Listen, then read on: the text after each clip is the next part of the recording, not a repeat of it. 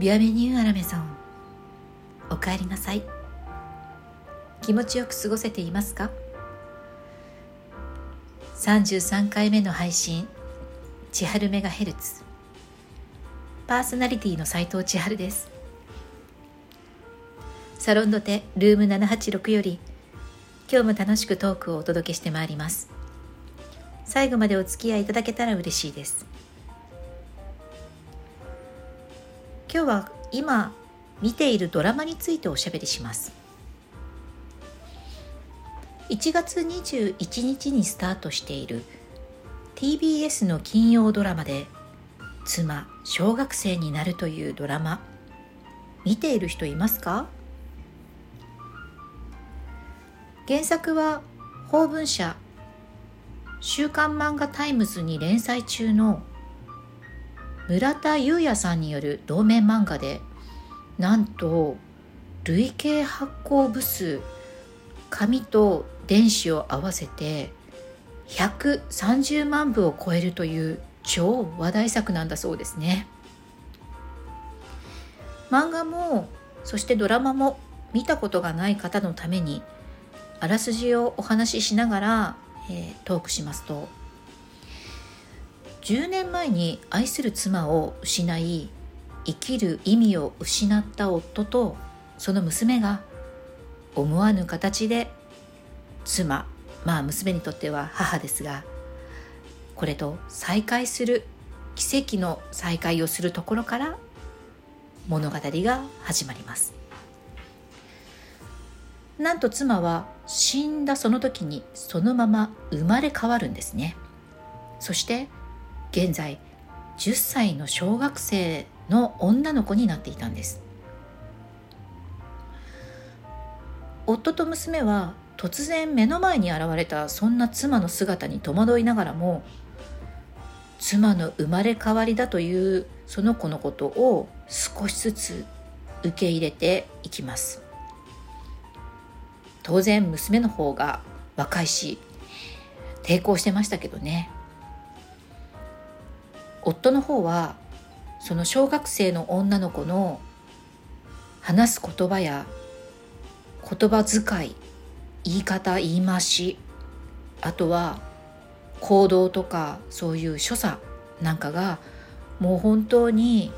当時の妻そのままの行動をやっぱりやられてしまうと認めてしまいたくなるというか本当にその行動から妻を思い出していくんですね。まあこの妻高江というんですがこの高江の再来によって彼らのみならず一家に関わる周りの人々が生きることに再び向き合おうとするちょっとまあ変わったホームドラマということなんですね。私も第1話をこう見る時にまあ題名もね見てなんとなく想像をしてベタな話なのかなと思いきや自分が想像以上にこのドラマの中の夫とか娘とか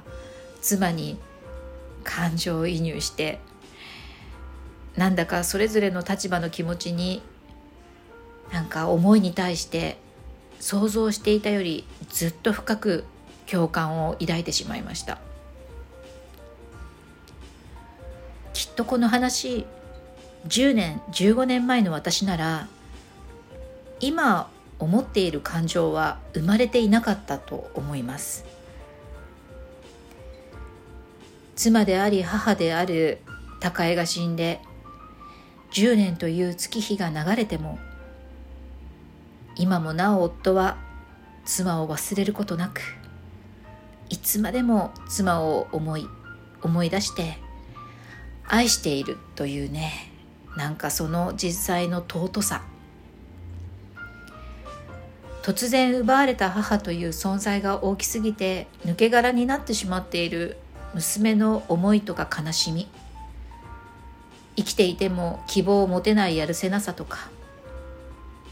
まだまだまだまだ複雑な気持ちがこの夫と娘にずっしりと覆いかぶさって生まれ変わりだと言って現れた10歳の母親を受け止められないシーンのこの気持ちにもね随分グッときてしまいました。それにしても10歳そして小学校4年生というねこの役で中身だけが妻でありまあ母でもある難しい役どころの新島孝代を演じる子役。調べたら前田ののさんという方なんですけれどもこの彼女の演技力もすごいんですよね。これからドラマの中でも見どころになっていくと思います。この彼女の演じる新島孝恵がね発言する何気ない一言で暗い顔をしてうつむいている夫を見て言うんです。地面ばっかり見ても美味しいものは落ちてないわよ。顔を上げなさいよ。と言って夫のほっぺたを両手でパンとこう包むシーンがあるんですね。このほっぺたを両手でパッとこう触るこの仕草は高江さんのいつもやっていた行動なんです。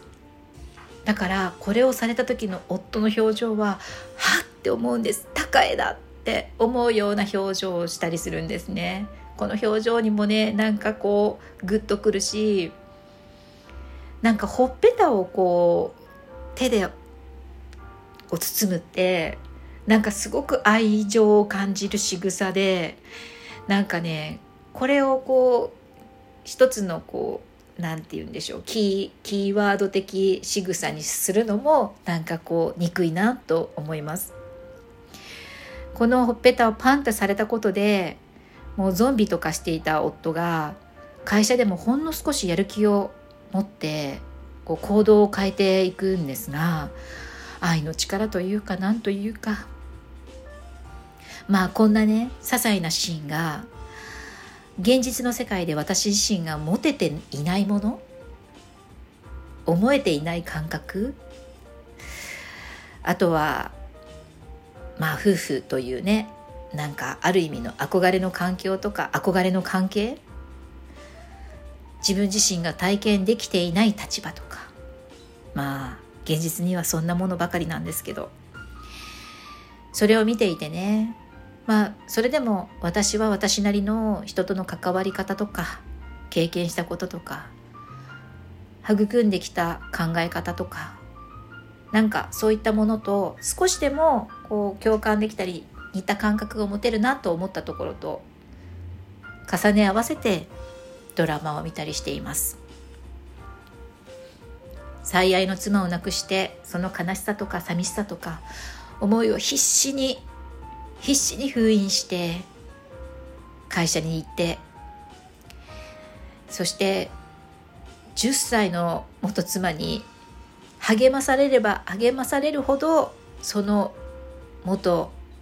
一緒にいた愛する妻を思い出してしまう。生まれ変わりだという10歳の妻を受け入れられないのにでもその仕草や言葉で思い出してしまう。その時の辛さとかがね。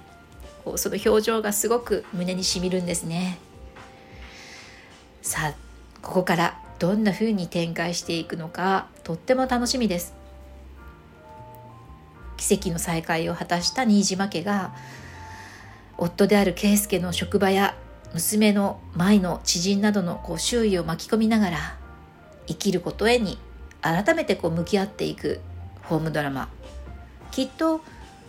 現実の多くの夫婦関係とか親子関係とか大切な人との関係とか持っている人たちに共感を得つつそれぞれの思いがこう切なくほっこりとね、えー、きっと伝わって心温めてくれるドラマになることと思います。今日はここまで。